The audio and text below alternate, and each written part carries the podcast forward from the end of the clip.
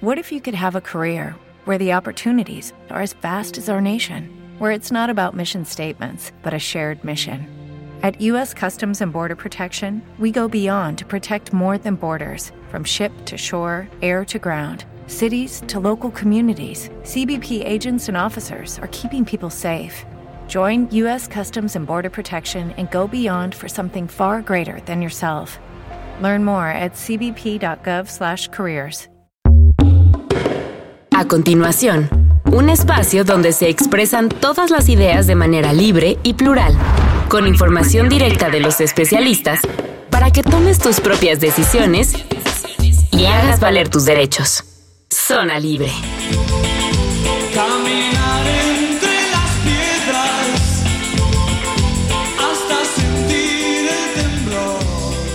Muy buenos días, ya es sábado, son las 9 de la mañana en punto aquí en Reactor 105.7 transmitiendo Zona Libre, este programa que es una coproducción del Instituto Mexicano de la Radio y el Consejo Nacional de Población. Mi nombre es Enrique Gil. Pues hoy tenemos pues un tema en el cual a todos nos da un poco de temblor.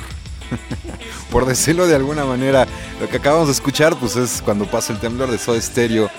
Viene muy ad hoc a este tema del día de hoy que son la protección civil y la prevención de desastres, que aquí hay un tema bien importante, desde entender qué es un desastre.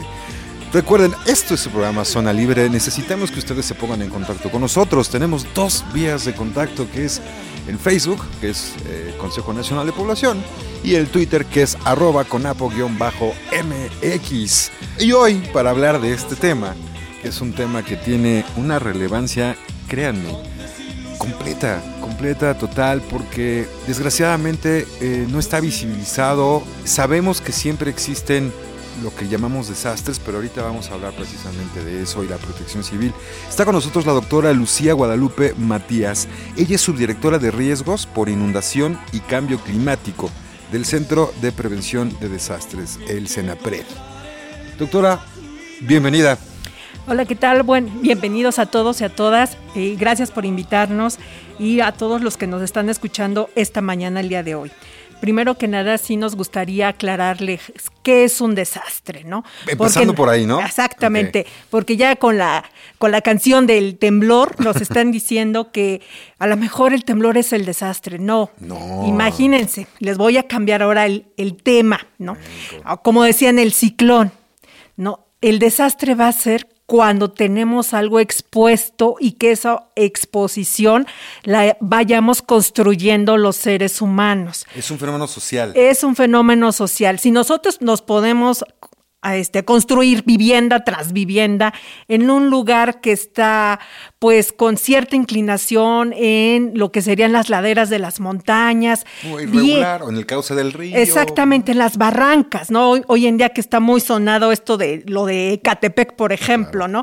Donde nos asentamos por todos lados sin saber existía ahí algo, ¿no? Arroyos que ya lamentablemente no están expuestos, pero que cuando llueve, la naturaleza pues reconoce su, su antiguo cauce, ¿no? Entonces, esos arroyos pues van a, van a este, presentar agua de manera violenta y bueno, van a empezar a inundar zonas bajas. Pero no va a ser lo mismo si un huracán categoría 5 como los que hemos vivido, como el Patricia en el 2015 o Vilma, como Vilma, exactamente, también 2005, ¿no? Si no tuviéramos esa exposición en las zonas costeras, pues el desastre no hubiera ocurrido. Por ejemplo, Patricia fue categoría 5 y nos golpeó en una zona de Jalisco, entre Jalisco y Colima, donde no está habitado, Entonces no hay donde no tenemos asentamientos humanos, una exposición a la que haya afectado. Vamos a empezar con definir. Una cosa es un evento meteorológico, un evento natural como un temblor, un ciclón, este, que llueva demasiado, ¿no? Una tromba, eh, eh, un monzón, por decirlo así. Y otra cosa es la mala prevención o capacitación o la mala distribución de, de la mancha urbana, por decirlo así, o de las capacidades del- de la urbe o, o de la sociedad para poder atender esos eh, fenómenos naturales. Exactamente, todo está combinado. Primero, lo que decían, el ordenamiento del territorio. Y luego, ¿por qué tenemos un mal ordenamiento del territorio? Por ejemplo, porque en somos México, muchos. Exacto. En México tenemos muchas zonas. Tenemos eh, zonas que se inundan, tenemos zonas eh, donde tenemos sequía, que también hay desastre por la sequía. Claro. ¿Cuáles serían los desastres? Bueno, la, la- los principales focos que atañen a nuestro país. Pa- para también categorizar eh, norte, sur, centro, ¿cuál es lo que más nos preocupa? Bueno, lo principal que tenemos en nuestro territorio nacional y que son fenómenos cíclicos y que sabemos que año con año ocurren, son los fenómenos de origen hidrometeorológico. ¿Por qué? Prácticamente son los más importantes. Son los más importantes porque son los más frecuentes. Muy bien, Entonces. ¿qué quiere decir con esto? México tiene definida muy bien su temporada de lluvias y ciclones, que es de mayo a noviembre y que justo estamos por concluir la, La temporada, temporada de de ciclones 2021. Entonces, ¿qué quiere decir con esto? Vamos a tener mayor presencia de ciclones, tanto de la costa del Océano Pacífico como del Golfo de México y Mar Caribe. Caribe. Pero estos ciclones, cuando se acercan a nuestro territorio, traen vientos, traen lluvias intensas, traen oleaje, traen marea de tormenta. Todos estos fenómenos que se combinan son los efectos de los ciclones tropicales, ¿no? También tenemos otros fenómenos que están muy definidos y son la temporada invernal. Una vez que concluya la temporada de lluvias y de ciclones, tenemos también ya la presencia ahorita en este mes de noviembre que están interactuando eventos de frío, eventos invernales como son los frentes Los fríos. famosos frentes fríos. Los frentes, fren- los frentes fríos nos traen consigo lluvias y vientos fuertes, que cuando llegan a presentarse en el Golfo de México y en el Istmo de Tehuantepec los conocemos como nortes. Entonces, ahí también lo tenemos muy presente y que estos frentes fríos en esta época del año, en octubre, noviembre, pues tenemos un foco rojo en el sureste. ¿Por qué? Porque las lluvias que se presentaron por estos fenómenos tropicales, que son los ciclones tropicales, valga la redundancia, pues ya dejaron humedad en esa zona y de inmediato vienen los frentes fríos. Entonces, durante todo el año esa región del sureste Está afectada, ya sea sí. por un fenómeno tropical o por un fenómeno invernal. Entonces, siempre le va a estar lloviendo O sea, de, de, una manera. son las aguas. Exactamente. En segundo lugar, ¿cuál pondrías? Su contraparte, la sequía. La sequía, que La sequía. en el norte. Exactamente, no necesariamente en el norte. Centro. También en el centro y en el sur. Por ejemplo, este año tuvimos unas lluvias muy importantes en la península de, de Yucatán y en el Golfo de México, en los estados de Veracruz, este, Tamaulipas, y la sequía estaba presente. Y esas lluvias tan importantes nos ayudaron a disminuir la sequía y a desaparecerla en algunas zonas. Entonces, tenemos sequía en todo el territorio nacional, pero gracias a la presencia de estos fenómenos tropicales podemos ir disminuyendo las áreas de las sequías. Por el momento, hasta hoy, noviembre, tenemos una región en el noroeste del país, allá en Sonora, Baja California, un área de Chihuahua y demás. Entonces, conforme va avanzando el año, pues esas lluvias se van repartiendo y si están presentes, pues nos van a ayudar a minimizar el fenómeno de la sequía. Sí, el año pasado tuvimos grandes problemas con las presas que estaban en sus niveles mínimos, sino casi ya a punto de, extinguirse esas presas. Ah, Con lo que tú dices, otra vez volvieron a tener sus niveles, ¿no? Sí, esa es la ventaja de las lluvias que se pueden producir por los ciclones tropicales o por los frentes fríos, que nos pueden dejar agua importante que se puede acumular en estas presas, en estos embalses en todo el territorio nacional. Entonces es muy importante no nada más ver a estos fenómenos naturales como pues algo malo, sino también tienen sus beneficios y este es uno de los princi- principales beneficios porque nos van a ayudar a mantener cierta cantidad de agua en estos embalses. ¿no? Segundo, sequía. Tercero, Siguen siendo los fenómenos hidrometeorológicos, pero está tanto las ondas de calor como las ondas de frío, porque y eso también es cíclico lo que nos ocurre. Cada temporada de calor, donde no tenemos la presencia de lluvias en la época de estiaje, tenemos muchos problemas con las ondas de calor en México, ¿no? Vamos a este, si recuerdan, este año tuvimos tres, cuatro días donde había un calor que no nos dejaba dormir en las noches, ¿no? y que las temperaturas eran altas a lo largo del día y a, la- y a lo largo de la noche también, ¿no? Entonces, estas temperaturas pues nos ayudan a no poder estar de una manera tranquilo, incluso dentro de un hogar, dentro de una oficina, pues requeríamos pues aire, ¿no? Para podernos ventilar y tener este, una temperatura equilibrada. y lo contrario con las ondas de frío, que ahorita ya lo estamos viviendo, no tenemos que salir más abrigados en las mañanas, en las tardes después de las seis, ustedes ya observan que ya se está, ya, ya no tenemos la luz natural por el horario de, de invierno y también tenemos que salir nuevamente abrigados, ¿no? Entonces, nada de que se nos olvida uno o se nos olvida el paraguas, ¿no? En el caso de, de lluvias y con temperaturas, sino que tenemos que estar presente que estos fenómenos Son- son cíclicos a lo largo del año. Tenemos muy definidas las temporadas, cuando llueve, cuando hace frío, cuando hace calor.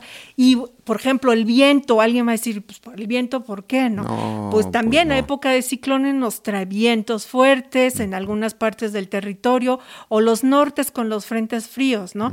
Que son vientos que alcanzan velocidades hasta de la categoría de un huracán de más de 120 kilómetros por hora. Entonces, ¿qué hace el viento? Pues nos derriba árboles, eh, anuncios espectaculares. Que hemos visto muchos en esta ciudad. Exactamente, ¿no? Principalmente, luego dicen febrero loco, marzo, Marzo otro otro poco. poco. Entonces, vamos viendo que los fenómenos se van este, repartiendo a lo largo del año, están presentes. Claro, entonces es un, es un es una realidad que desde el río Bravo hasta el Usumacinta, este país constantemente en todos los meses tenemos situaciones meteorológicas o naturales, desde los que mencionamos, temblores en el centro, en el sur, no por las placas tectónicas que está la de Cocos, la del Pacífico y la placa del norte, ¿no? que son nuestras tres placas que nos dan todos estos eh, fenómenos sismológicos en esta zona.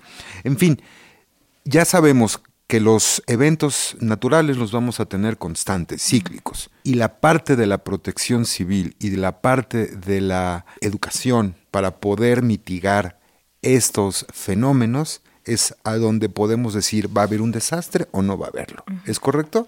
Sí, lo que tenemos que ver es justo aquellas medidas, ¿no? Si nosotros vivimos en una zona urbanizada al 100%, como Ciudad de México, ¿Cuál sería para la gente, para, para la gente joven que nos escucha y en general? Yo sé que vivo en una zona donde hay ciclón, donde tiembla, donde etcétera. Me imagino yo que debe de haber primero un interés por saber y reconocer dónde estoy.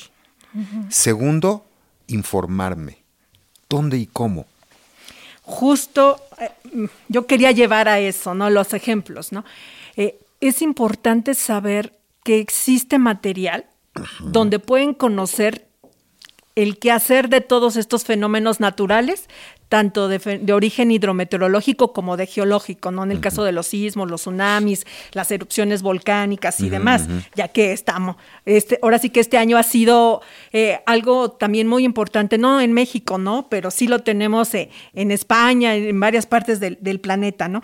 Los invitamos a que puedan este, visitarnos a lo que sería nuestra página de nuestra página web de Senapred, que es www.senapred.unam.mx, donde ustedes pueden encontrar información a nivel básica a nivel de divulgación sobre todos los fenómenos del origen natural, geológico, hidrometeorológico, eh, sanitarios, químicos, donde ustedes este, pueden observar qué, a qué me refiero sobre un incendio forestal, por ejemplo, ¿no? Que ahora en la época de estiaje, pues lamentablemente los tenemos, si fueron este, ocasionados por el hombre o si fueron naturales, ¿no?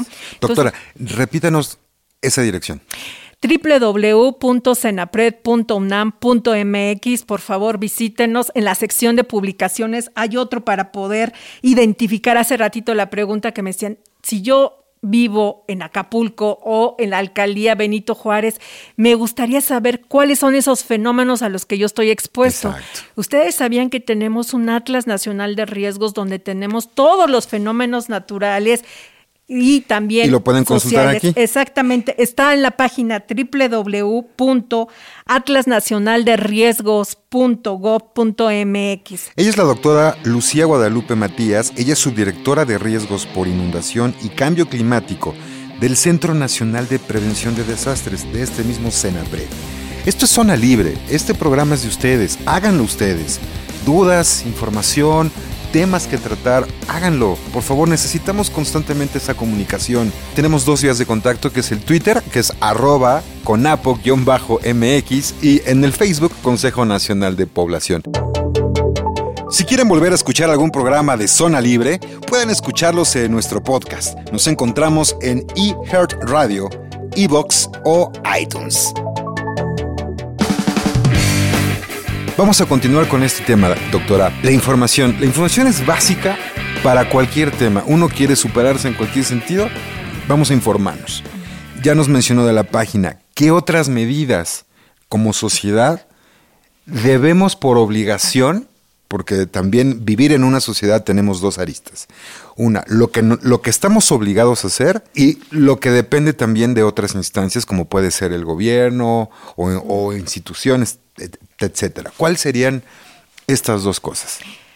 Lo primero, lo que debemos hacer en temporada de lluvias y ciclones, de verdad se les pide encarecidamente identificar si yo habito cerca o en una zona federal. ¿Por qué? Porque si yo me encuentro en una barranca, en un cauce, en un, en un lecho antiguo de un río, no va a ser novedad que voy a tener yo un problema, sino que es una realidad. Hablando de la- del, del Valle de México, pues como lo vimos en Naucalpan, ahora, ¿no? En el Cerro del Chiquihuite, o inclusive los ciertos problemas que, han- que, que- que existen en las barrancas acá de Santa Fe, donde hay filtración de agua, donde hay erosión de la tierra, ¿no? Si todo eso es indispensable saber en dónde me encuentro. Y por eso de verdad que los invito encarecidamente a que visiten nuestra página de www.atlas Nacional de Riesgo todo seguido, riesgos.gov.mx. De verdad que ahí ustedes pueden ver si su alcaldía, si su municipio se encuentra expuesto a qué fenómeno tanto natural como provocado por el hombre, ¿no? Es decir, el antrópico. Entonces sí necesitamos saber, ¿no? Y yo les decía, lluvias y ciclones, no nos asustemos porque nos va a ocurrir algo. Pero si nosotros sabemos y conocemos cómo se presenta el fenómeno, cuándo ocurre, Por ejemplo, doctora, en lo que usted está diciendo, tengo vacaciones en la época de ciclones, ¿no? En la, en la época de huracanes. Y me quiero ir a la Riviera Maya o me quiero ir al Pacífico. Valdrá la pena prevenir, que esa es la parte de la prevención, decir, bueno, estamos en época de ciclones, ¿dónde me voy de vacaciones? Inclusive eso, ¿no? Es poder adelantarnos a, oye, pues eh, ayer hubo un ciclón en, en- en el Caribe, puede venir otro. No, pues mejor no voy allá, mejor voy a otro lugar donde sea menos riesgo.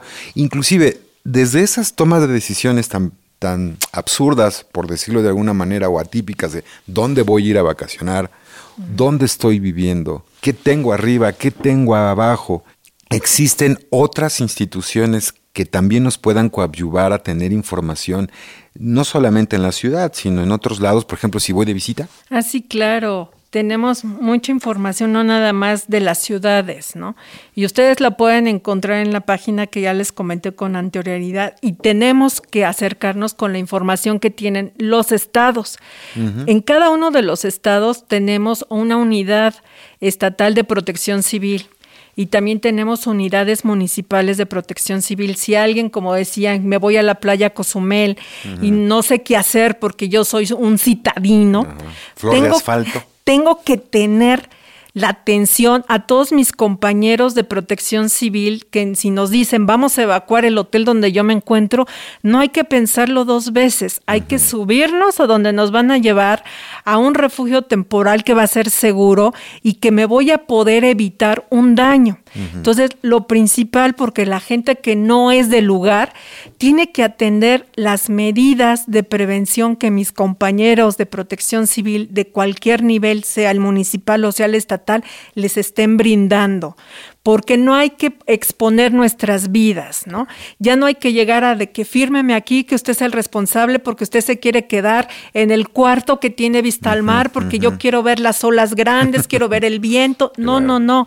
No hay que exponerse. Ante todo, y protección civil, la, el objetivo principal de protección civil es salvaguardar la vida La de la población y de sus bienes. Y también saber con quién se viaja, si voy con mis papás, si tienen una discapacidad o si voy con niños pequeños. Pareciera que son cosas muy complicadas, pero no lo son, es nuestro día a día. ¿Qué recomendaciones, doctora, le podríamos dar a la gente, a la gente que ahorita nos está escuchando, a los chavos que nos están escuchando? ¿Qué hacer en su casa o qué hacer en su trabajo? Alguna vez alguien me dijo, ¿por qué no tomas el curso de brigadista? ¿Por qué no te haces brigadista? Y uno así de, ¿cómo es eso? Exactamente. ¿Cómo lo hago? O sea, ¿cómo, ¿con quién me acerco, por ejemplo, en mi trabajo? ¿Con quién me puedo acercar para hacer eso? En el trabajo siempre, en todos los, los, sitios, desde que se generó protección civil y desde que tenemos una ley general de protección civil, dice que toda dependencia, todo edificio tiene que tener una brigada de protección Público civil. privado. Exactamente. Entonces esa brigada tiene que tener señalamientos, tiene que tener su plan de qué hacer en caso de un sismo, Por ley. sí. Eso ya está Eso establecido sí. por ley. Sí, sí, sí. Sí, incluso nosotros en casa tenemos también nuestro programa y que se Protocolos su para- protocolo y que cada año se tiene que estar actualizando. Porque a lo mejor unos compañeros quieren cambiar. Yo ya, yo ya fui jefe de piso, yo ya fui este eh, primeros auxilios y demás, ¿no? Entonces la gente debe derrotar para poder que todos conozcan el qué hacer. Algo muy Participación social. Ah, claro. Debemos interesarnos en nuestro entorno, en nuestra oficina, en nuestra casa, en nuestra comunidad, en nuestro vecindario. O sea, creo que aquí la clave es, está la información, pero ¿qué tengo que hacer yo como sociedad, como persona, como individuo, para ser mejor en mi sociedad? Llámese trabajo, o llámese escuela, o llámese...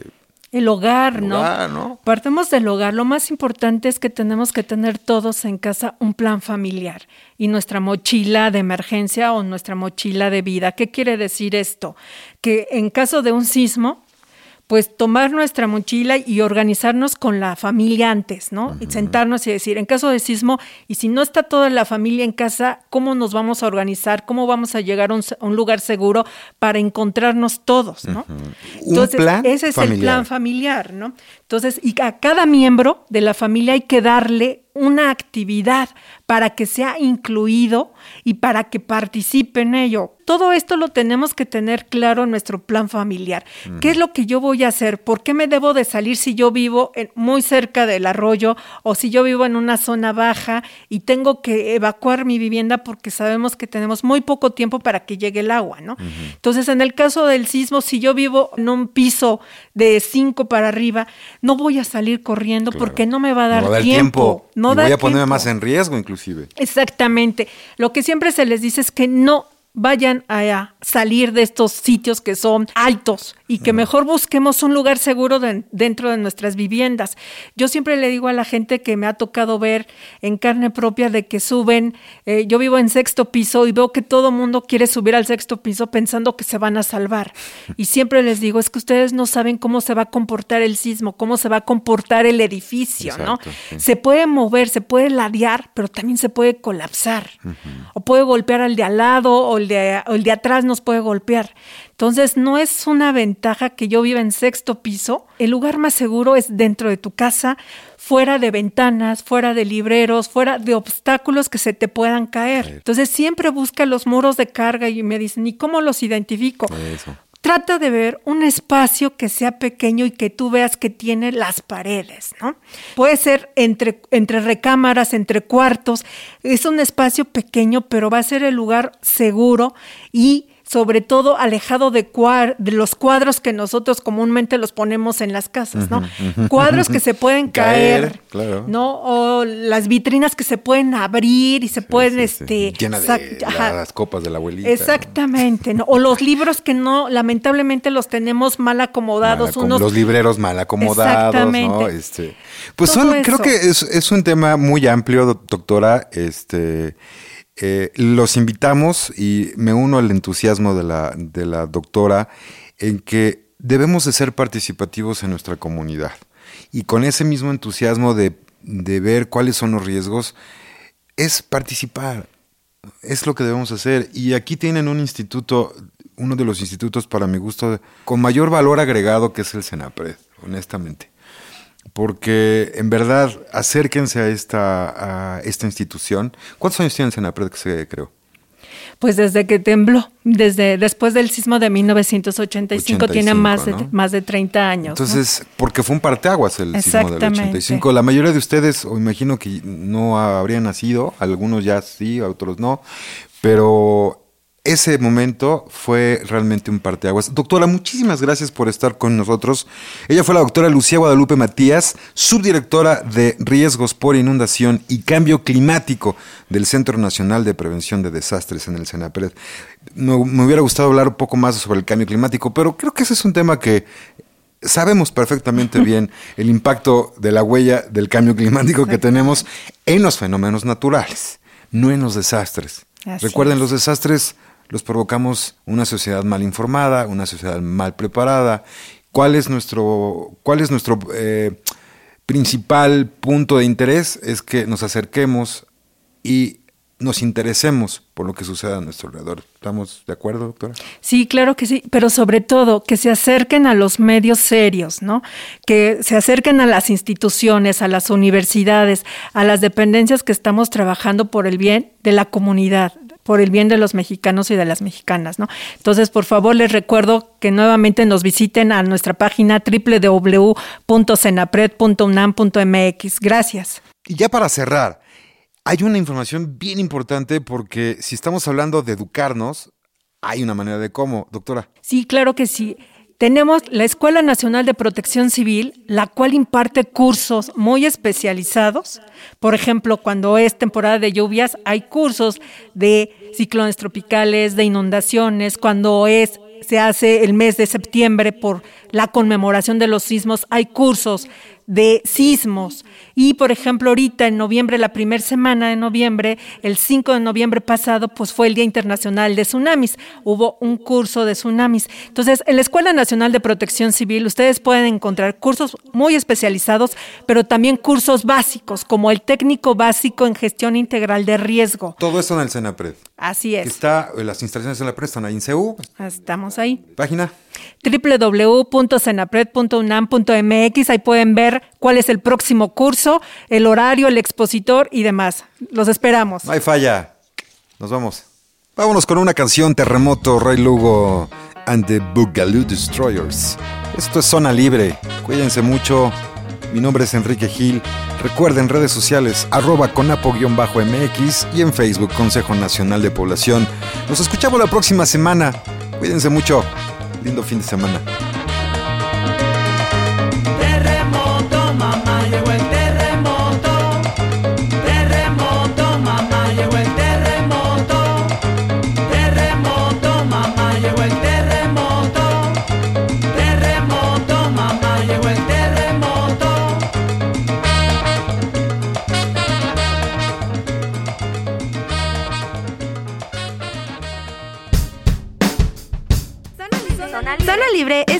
Producción del Consejo Nacional de Población en colaboración con el Instituto Mexicano de la Radio.